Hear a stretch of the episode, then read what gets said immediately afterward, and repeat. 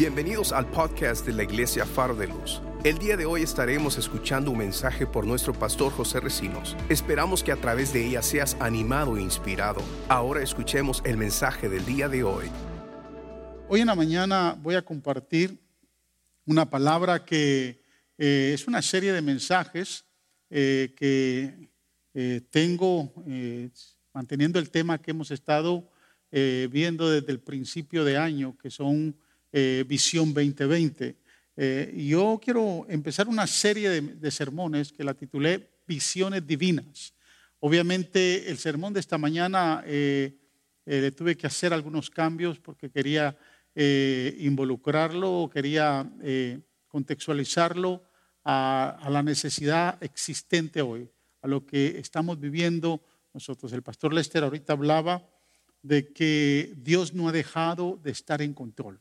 Y esa es una gran verdad. Dios es fiel a su palabra, es fiel a sus promesas, Dios es fiel a sus pactos. Por eso es que en medio de sus pactos, promesas, tiene propósitos. Y los propósitos de Dios son de bien y no de mal, de bienestar y no de calamidad. Por eso en esta mañana voy a empezar a hablar acerca del libro de Zacarías, capítulo 3, versículos del 1 al 5. Eh, dentro de ese tema de visiones divinas, a esta a esta prédica le llamé visión de liberación. Y quiero que usted hoy, de momento, tal vez ha entrado en temor por todo lo que se está dando. Dios lo quiere liberar del temor. Tal vez ha, entrado en angustia, ha entrado en, eh, en ansiedad. De momento lo diagnosticaron, que dio positivo con este virus. Dios quiere liberarlo del temor, de la enfermedad, de la ansiedad y sobre todas las cosas la palabra de Dios tiene el poder para que Dios pueda cumplir su promesa. Así que le invito, en el libro de Zacarías capítulo 3, versos del 1 al 5, dice la palabra, y quiero que me siga ahí, eh, en el libro de Zacarías, dice el profeta Zacarías, entonces me mostró a Josué, el sumo sacerdote, que estaba de pie ante el ángel del Señor, y a Satanás, que estaba a su mano derecha como parte acusadora. Es importante entender eso.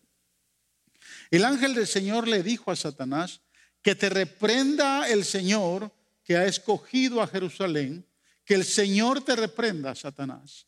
¿Acaso no es este, este hombre un tizón rescatado del fuego? Josué estaba vestido con ropas sucias en presencia del ángel. Es importante entender este contexto porque un sumo sacerdote se cuidaba de sus vestiduras cuando se iba a presentar ante el Señor. Pero en la visión, Zacarías está viendo a Josué con ropas sucias en presencia del ángel. Así que el ángel les dijo a los que estaban allí, dispuestos a servirle, quítenle las ropas sucias.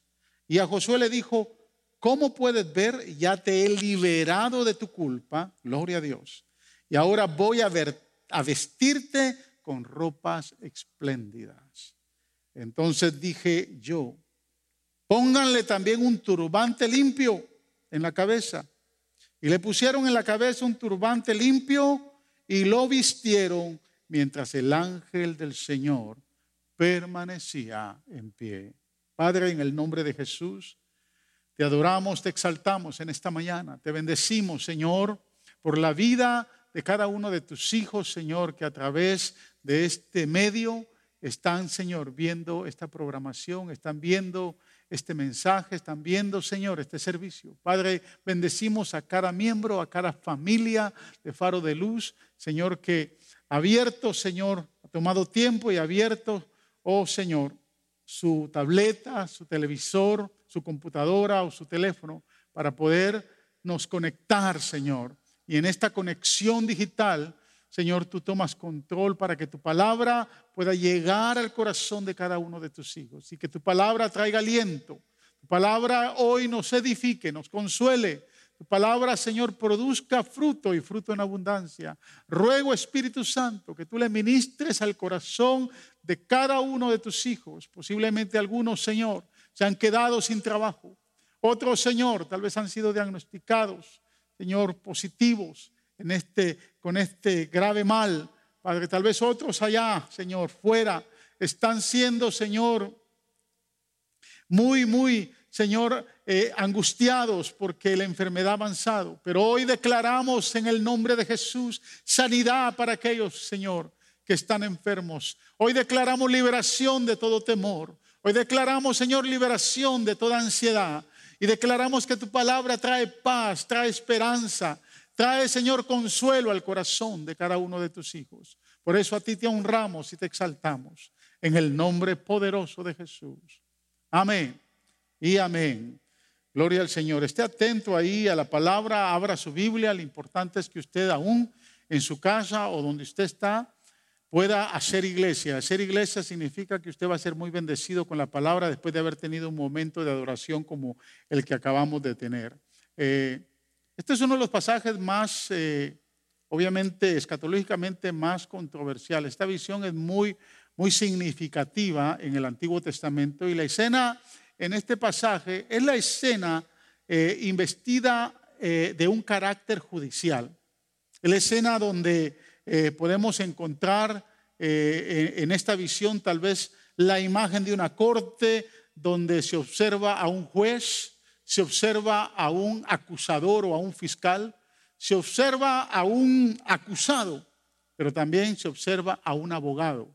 Esta imagen es bien interesante porque el acusado que aparece acá es el sumo sacerdote Josué. Y la Biblia dice que estaba vestido con ropas indignas, ropas sucias, ropas que tal vez podían eh, identificar a un malhechor, de alguien que había sido hallado culpable, de alguien que en alguna, algún momento de aflicción, de agonía o de derrota se había declarado culpable eh, y los hechos lo imputaban a ser culpable. El fiscal que aparece acá o el acusador aparece con la imagen de Satanás. Ha ocupado eh, un lugar para lanzar la acusación más severa contra el siervo de Dios que es Josué. Y recuérdese, aquí es importante entender que Josué representa al pueblo de Israel, representa al pueblo de Dios. Pero también aparece un abogado, y el abogado aparece en la imagen del ángel de Jehová. Y todos sabemos que el ángel de Jehová en el Antiguo Testamento representa a nuestro Señor Jesucristo. Este está frente a Josué y está presto para defenderlo. Y hoy yo quiero que usted tome esta imagen, porque esta imagen sigue siendo visible todos los días delante de la presencia de Dios. El juez es Jehová, el Padre, es presentado en el verso 2 como aquel que reprende al acusador, aquel que reprende aquel que está siendo acusado y aquel que ha escogido a Jerusalén como la ciudad amada. Así que con la imagen de esta visión, yo quiero compartir en esta mañana dos puntos que eh, nos van a poder ayudar a, tal vez eh, tomar consuelo y esperanza en medio de esta situación. Eh, yo sé que en la vida de la iglesia no todos tienen la fe suficiente para entender todo lo que está pasando.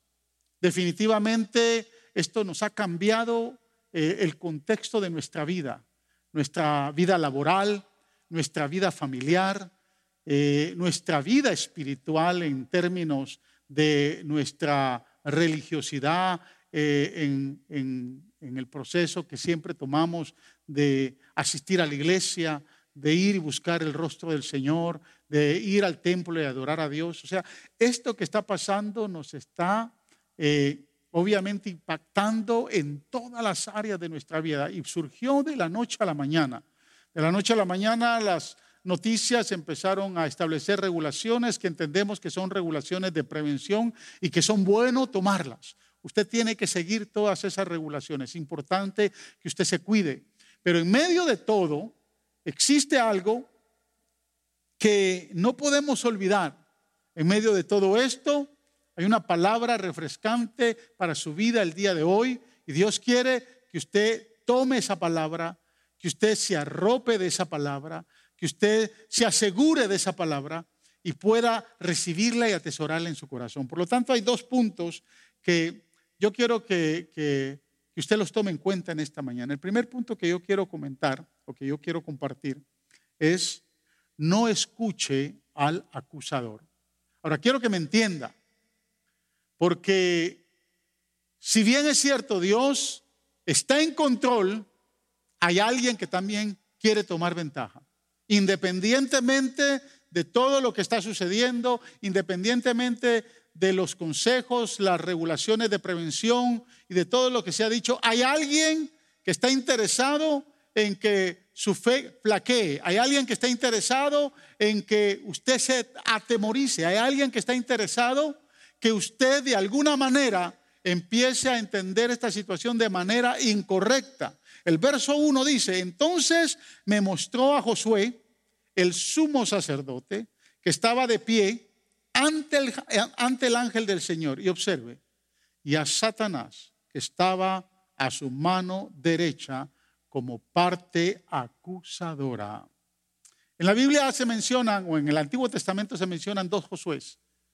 Eh, eh, usted conoce al Josué que lidera al pueblo de Israel eh, hacia la tierra prometida, fue el sucesor de Moisés y que por medio de su liderazgo el pueblo de Israel pudo conquistar la tierra prometida. Pero el otro Josué que aparece en el Antiguo Testamento es este Josué sumo sacerdote que lideró al pueblo de Israel del cautiverio cuando Darío eh, da eh, la orden de que el pueblo de Israel pueda regresar después del exilio de 70 años en Babilonia.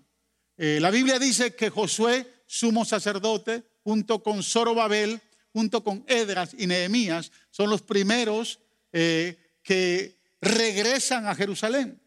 Entonces, es interesante entender por qué se da en el tiempo de Josué, porque Josué representa el sacerdocio restaurado.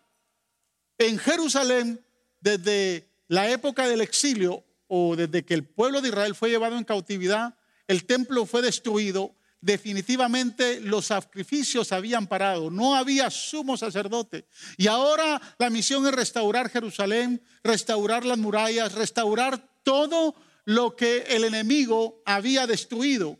Y el sumo sacerdote que le se ocupa o le pertenece restaurar el altar de Dios, la adoración y los sacrificios es Josué.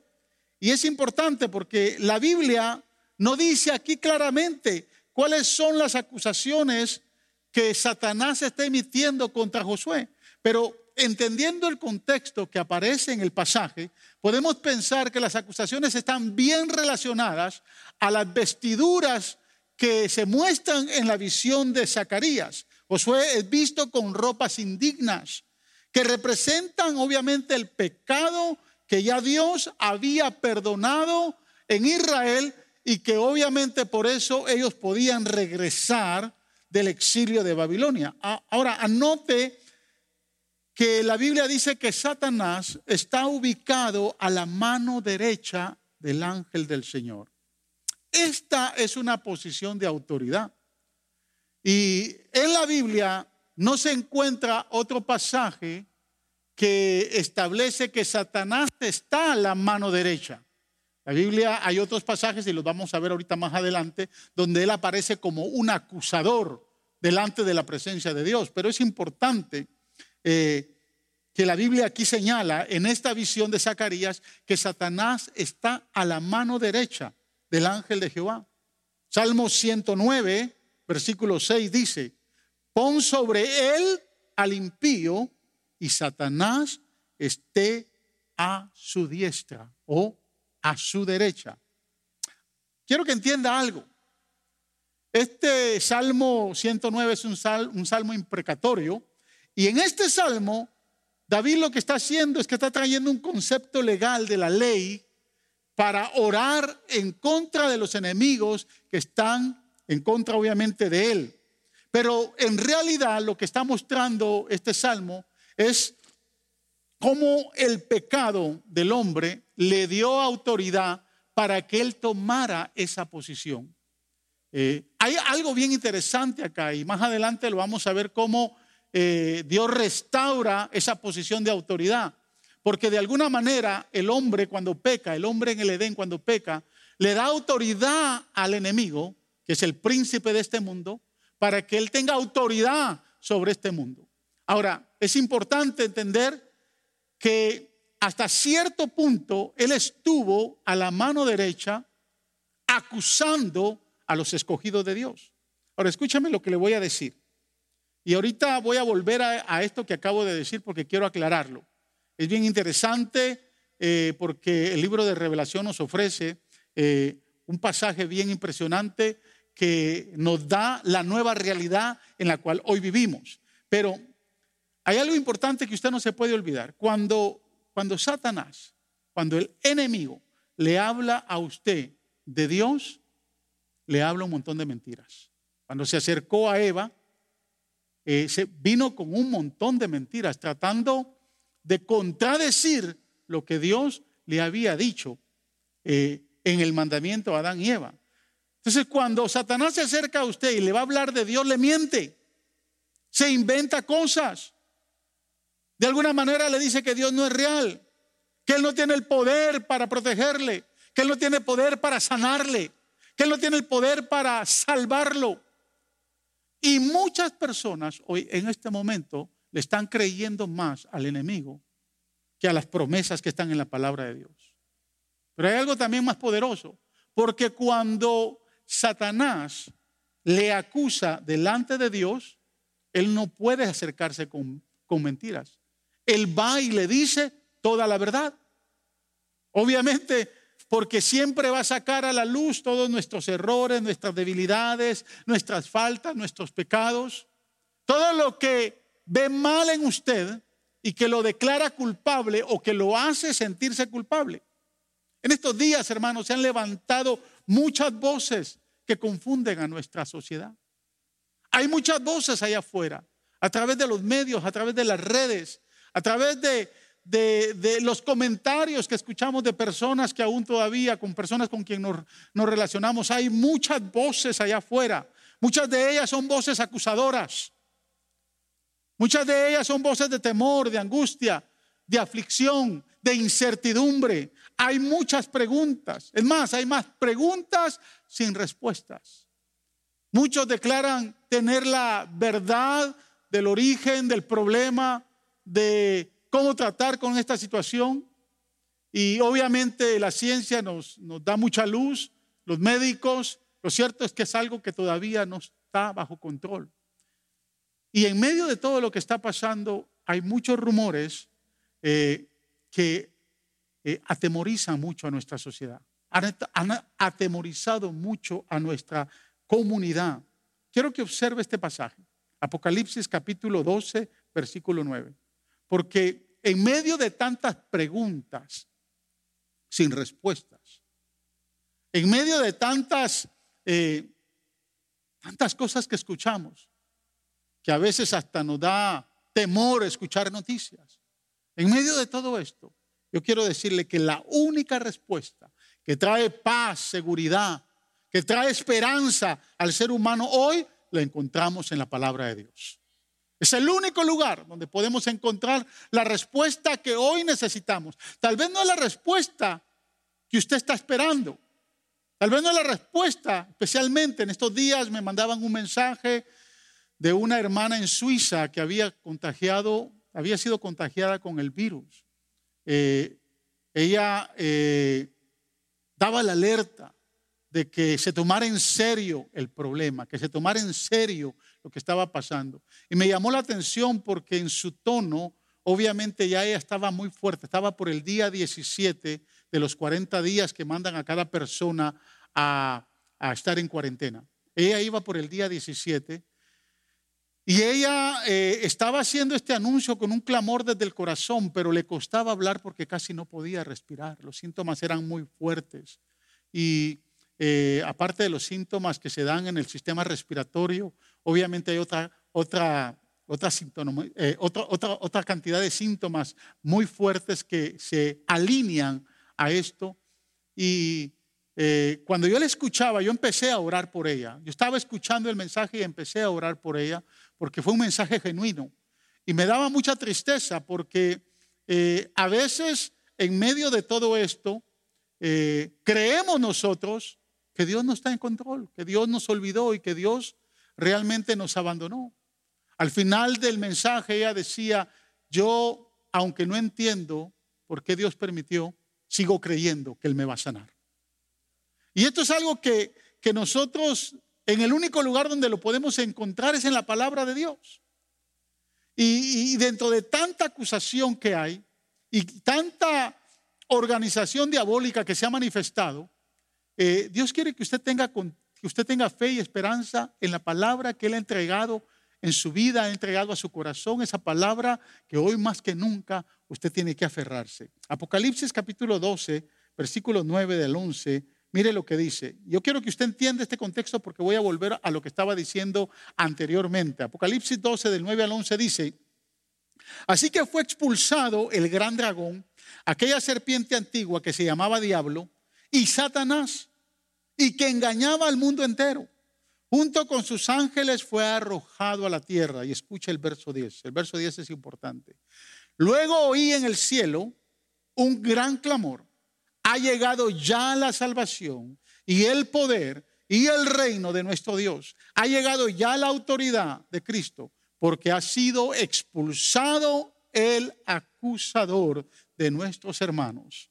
El que los acusaba día y noche delante de nuestro Dios. Ellos lo han vencido por medio de la sangre del cordero y por el mensaje del cual dieron testimonio no valoraron tanto su vida como para evitar la muerte. Por eso, alégrense cielos y ustedes que los habitan. Pero hay de la tierra y del mar, el diablo lleno de furor ha descendido a ustedes porque sabe que le queda poco tiempo. Mire, hay varias interpretaciones escatológicas acerca de este pasaje de cuándo se dio este acontecimiento. Y en, en las redes y en YouTube y en Google usted puede encontrar, en el Internet va a encontrar un gran número de eh, interpretaciones escatológicas. Pero lo cierto es que el verso 11 nos ofrece eh, eh, la referencia más exacta para poder entender este pasaje. Observe lo que dice el verso 11. Ellos lo han vencido por medio de la sangre del cordero y por el mensaje del cual dieron testimonio. No valoraron tanto su vida como para evitar la muerte. Quiero subrayar ahí lo que dice el principio del verso. Ellos lo han vencido por medio de la sangre del cordero. Cuidadosamente quiero que note eso, porque cuando Zacarías ve la visión y ve a Satanás a la derecha del ángel de Jehová, obviamente teniendo esa autoridad, porque se le había entregado por el pecado de la humanidad o por el pecado del hombre, la Biblia menciona en Apocalipsis capítulo 12, versículo 10, que surgió algo. Él fue destronado, él fue arrojado y fue tirado. Y es importante entender, porque dice el verso 11, ellos lo han vencido por medio de la sangre del cordero. Yo quiero volver ahí, quiero volver ahí. Dice, luego oí en el cielo un gran clamor. Ha llegado ya la salvación y el poder y el reino de nuestro Dios. Han llegado ya la autoridad de su Cristo porque ha sido expulsado el acusador de nuestros hermanos. Legítimamente yo creo y, obviamente, como le digo, usted puede encontrar un sinnúmero de, de, eh, interpretaciones escatológicas de este pasaje, pero lo que muestra aquí la palabra, lo que está diciendo la palabra, es que hasta la muerte de Cristo en la cruz, hasta el derramamiento de la sangre de Cristo en el Calvario, el enemigo ocupaba una, una posición de acusador y tenía acceso ante la presencia de Dios. Pero observe, Él está a la derecha.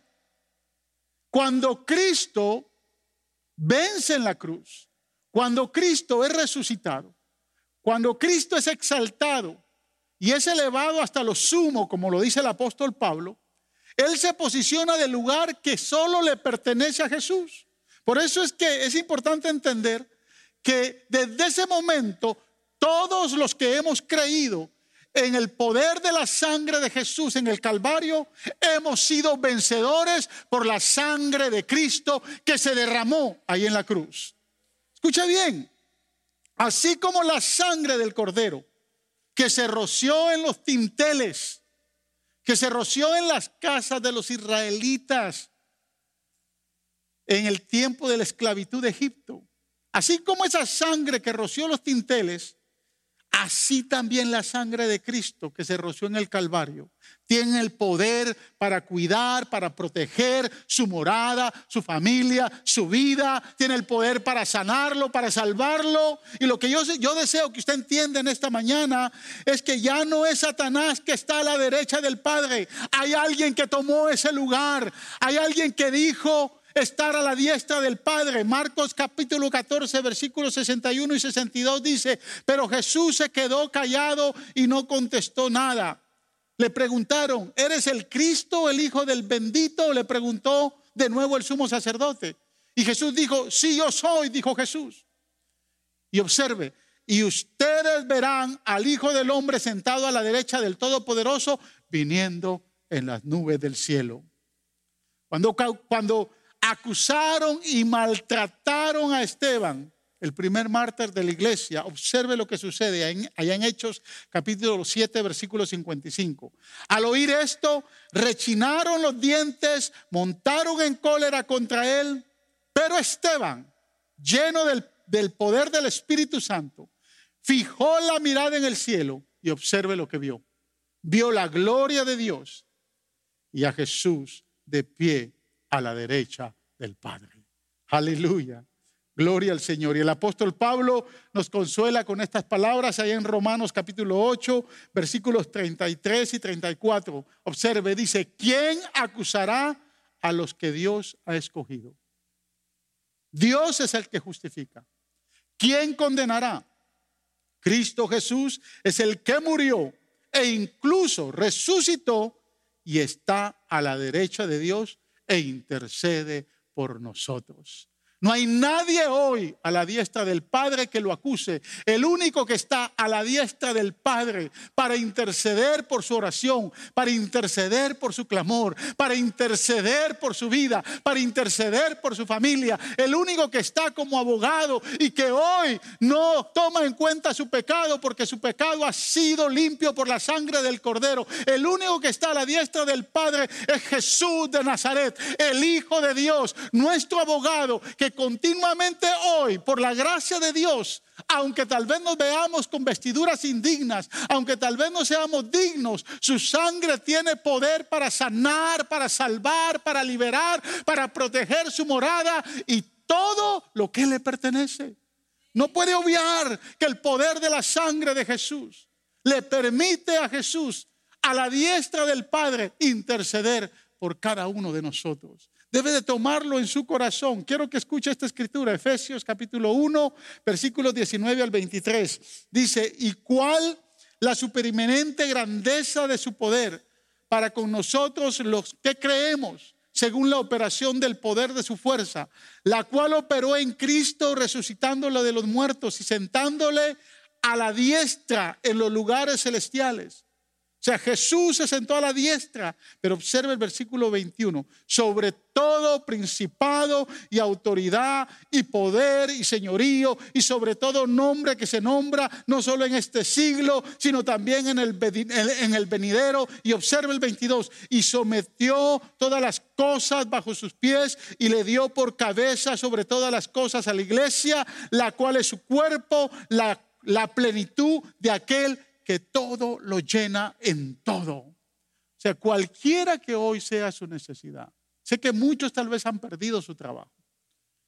Muchos tal vez están preocupados porque no estaban listos para esta situación. De momento, usted nunca pensó que esto se podía dar. Y quiero decirle que tal vez, eh, como muchos, muchas familias, especialmente muchas familias hispanas, nunca se prepararon en el área económica y de momento eh, usted está muy preocupado porque tal vez no tiene todas las finanzas para hacerle frente a esta crisis. La Biblia dice que el que está sentado a la diestra del Padre no está para acusarlo el por qué usted no fue tal vez un buen, un buen administrador o tal vez no tiene hoy. No está para acusarlo de que tal vez de algún momento pudo haber contraído el virus eh, sin que usted se diera cuenta. No, Él está ahí para interceder por usted. Usted tiene que tener y creer a esta palabra. Usted no está solo. Hay alguien que está sentado a la diestra del Padre y ahora mismo está intercediendo por usted y por mí. Está intercediendo para cubrirlo y guardarlo con su poderosa sangre, con su poder, con el poder del Espíritu Santo, para que usted tenga esa esperanza. Hay muchas cosas que nos pueden preocupar. Hay muchas cosas que nos pueden producir mucha ansiedad. Pero hoy quiero decirle que Jesús está a la diestra del Padre.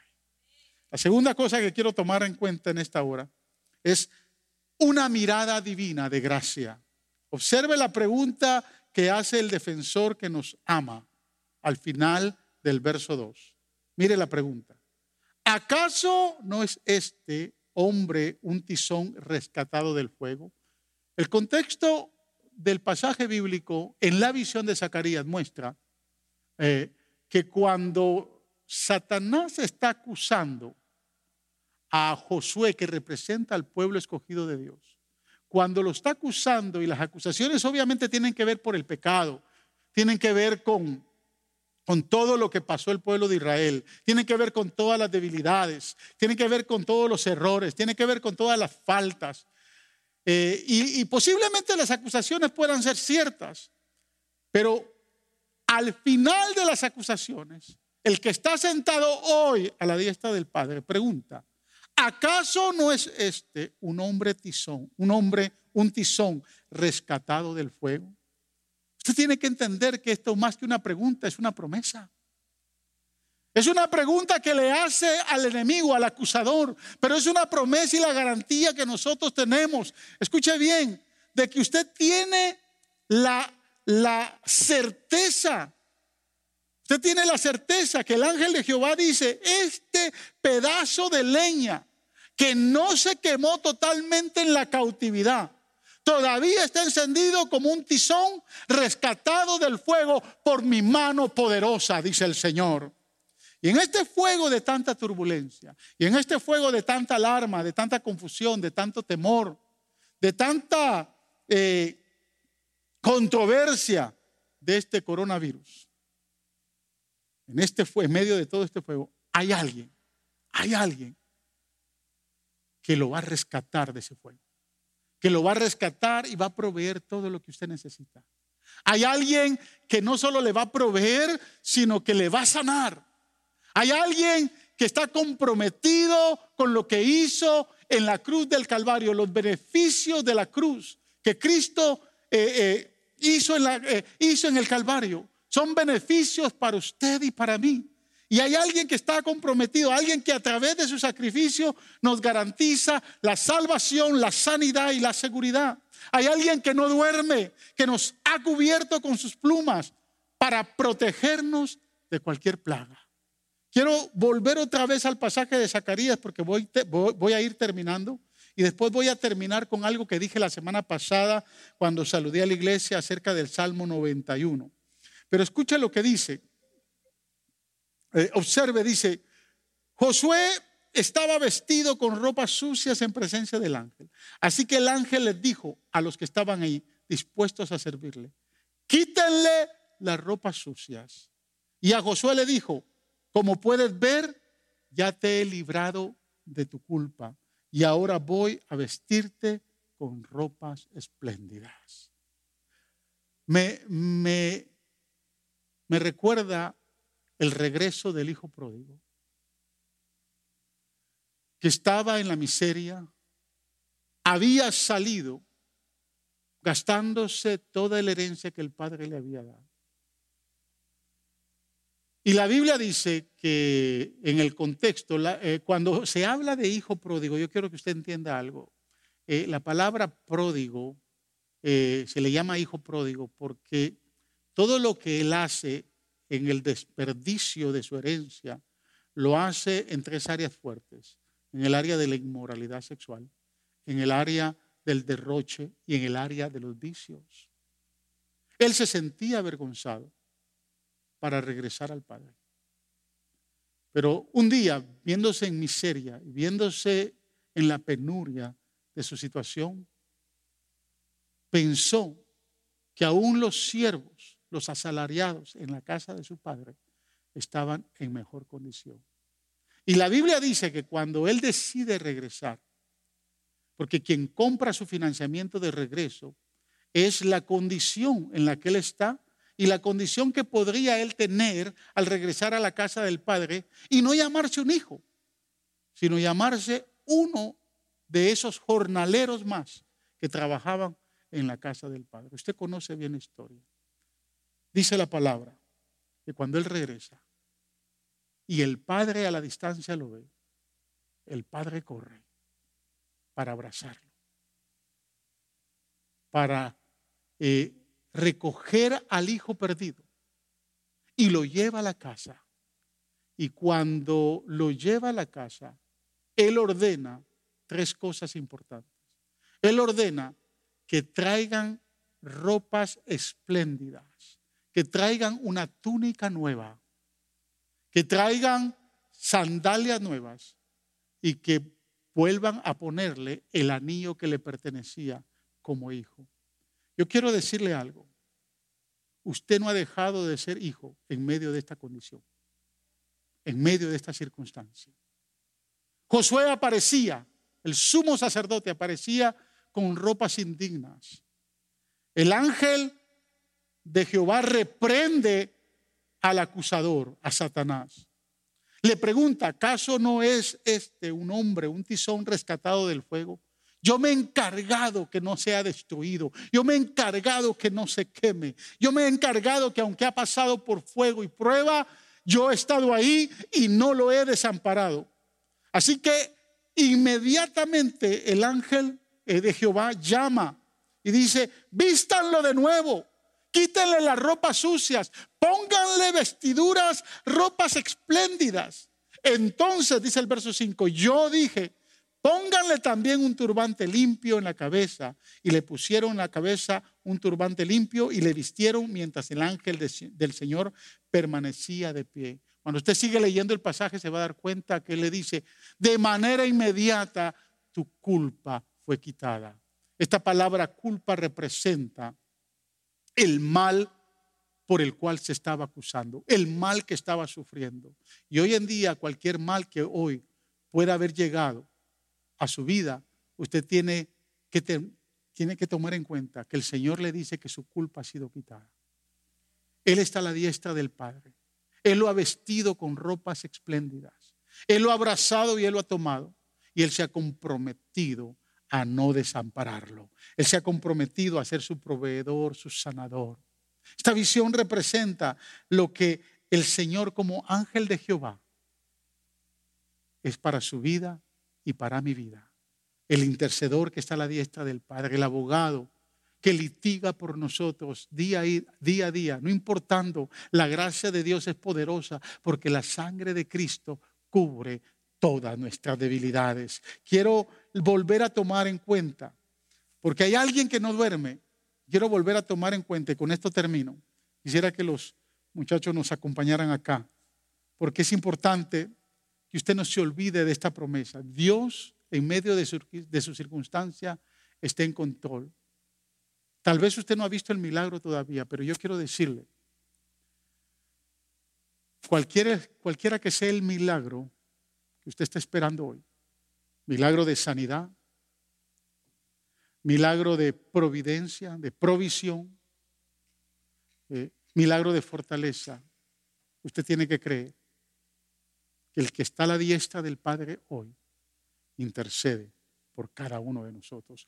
Usted ha sido sentado en lugares celestiales a la diestra del Padre. Dice la Biblia que somos coherederos con el Hijo. Y el Salmo 91 nos ofrece la mayor esperanza que hoy podemos tener. Yo no le puedo garantizar cuánto tiempo esto va, esto va a durar. Es más, no le puedo garantizar de qué manera va a terminar. La Biblia dice en, Mateo capítulo 24, 25,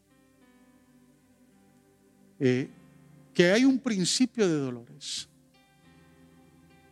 que se empezará a manifestar. Este principio de dolores empezó hace mucho tiempo. Cuando se hablaba de plagas, ah, se pensaba, o tal vez no se pensaba, en un virus como este que ha paralizado a muchas naciones, o por no decirlo al mundo entero, que tiene preocupado a todo. Lo cierto es que la Biblia dice que en este principio de dolores eh, vendrían plagas. Ah, muchos vieron y, interpretaron que el SIDA es una plaga y no dudamos que lo es, y cualquier otra enfermedad. Pero este virus ha escalado a otros niveles. Yo no le puedo decir eh, cómo va a terminar todo esto. Ah, yo no sé si esto va a terminar y tal vez usted y yo ya no lo veamos porque el Señor va a levantar a su iglesia antes de eso. Muchas cosas pueden pasar, pero de algo usted tiene que estar seguro. De algo usted tiene que guardar confianza y creer en su corazón. Y es lo que dice el Salmo 51. ¿Cómo va a terminar esto? No lo sé.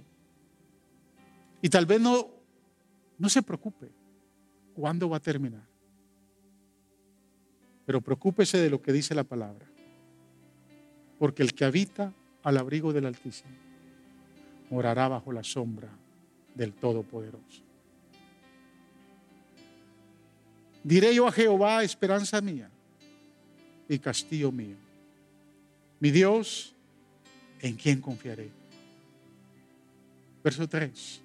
Él te librará del lazo del cazador, de la peste destructora. Con sus plumas te cubrirá.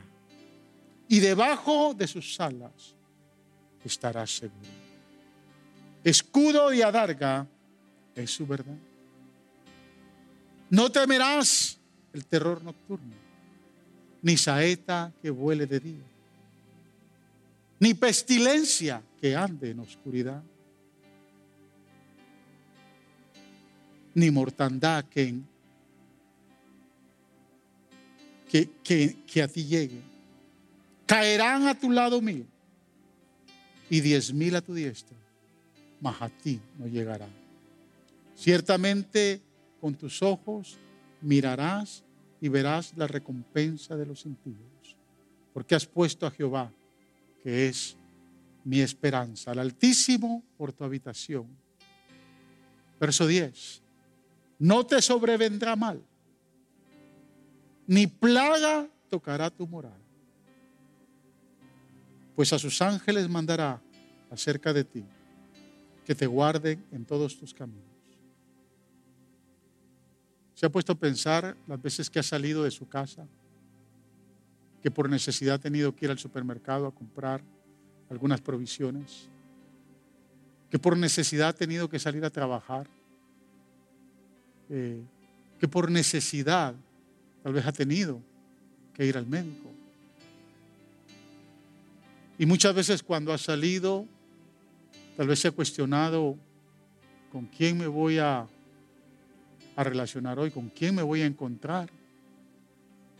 Eh, y, también tal, vez la ansiedad está tan fuerte que obviamente eh, usted hace todo lo posible por protegerse. Quiero decirle algo, yo he conocido gente, o he escuchado, mejor dicho, he escuchado de personas. Escuchaba a una persona dando el testimonio desde Italia que decía, no sé cómo adquirí, cómo fui contagiado. Me protegí de todas las formas, habidas y por haber.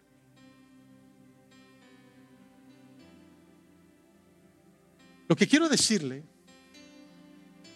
es que podemos hacer muchas cosas. Yo tengo la confianza que Dios nos va a guardar. Yo le creo a esta palabra. Pero escuche, dice el verso 11, pues a sus ángeles mandará acerca de ti, que te guarden en todos tus caminos.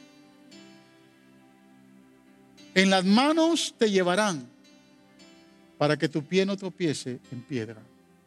Sobre el león y el áspid pisarás, hollarás al cachorro del león y al dragón.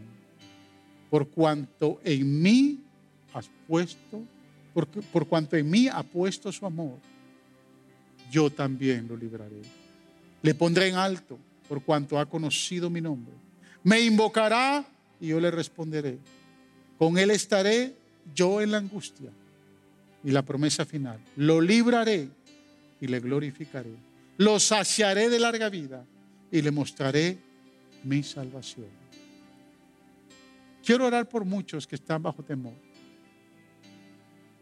Quiero orar por muchos que de momento se han olvidado que hay alguien que está a la diestra del Padre y que está intercediendo por cada uno de nosotros. Quiero orar por aquellos que en medio de la ansiedad eh, y aún con todas las medidas que están, que están tomando, se sienten impotentes, tal vez en ayudar a alguien que ha sido contagiado. quiero orar también por aquellos que de alguna manera están sufriendo a las consecuencias de una enfermedad grave que puede llevar a cualquiera a la muerte. Ah, el mundo no nos está ofreciendo nada que nos pueda dar esperanza. Pero esta palabra escrita miles de años atrás sigue siendo el vigor de nuestra vida para creer que nuestra vida está en las manos de Dios que nuestra vida y nuestra salud dependen de Dios. Que no importa cuántos puedan ser infectados. Si Dios no permite que usted sea infectado, usted no va a ser infectado. Y si por alguna razón usted es infectado, déle oportunidad al poder de Dios para sanarlo y que Dios sea glorificado. No podemos culpar a Dios por el mal que está pasando. Pero la Biblia dice que cuando esto comience a suceder, todo lo que se está dando, levantad vuestras cabezas, erguid vuestras cabezas, dice la versión Reina Valera, porque vuestra redención está cerca. Hay muchos allá afuera que necesitan reconciliarse con Dios. Hay muchos allá afuera que necesitan acercarse a Dios. Hay muchos allá afuera que necesitan de el Salvador para que la sangre de Cristo no solo los limpie de toda inmundicia, sino los vista con vestiduras resplandecientes, para que la sangre de Cristo los protege y los guarde y que puedan tener la confianza que hay alguien que le ama a la diestra del Padre, intercede por nosotros. Quiero invitarle a que eh, ore conmigo. Quiero invitarle ahí que cierre sus ojos. Tal vez está con sus hijos, su esposa, tal vez está con algún familiar. Crea esta palabra. Crea que Jesús está a la diestra del Padre. Y pase lo que pase, Él sigue ahí intercediendo por nosotros. Gracias por escuchar el podcast de la iglesia Faro de Luz. Esperamos que la palabra de hoy haya sido de mucha bendición para tu vida. Te motivamos que te suscribas y que bendigas a alguien compartiendo este mensaje. Te esperamos en la próxima semana.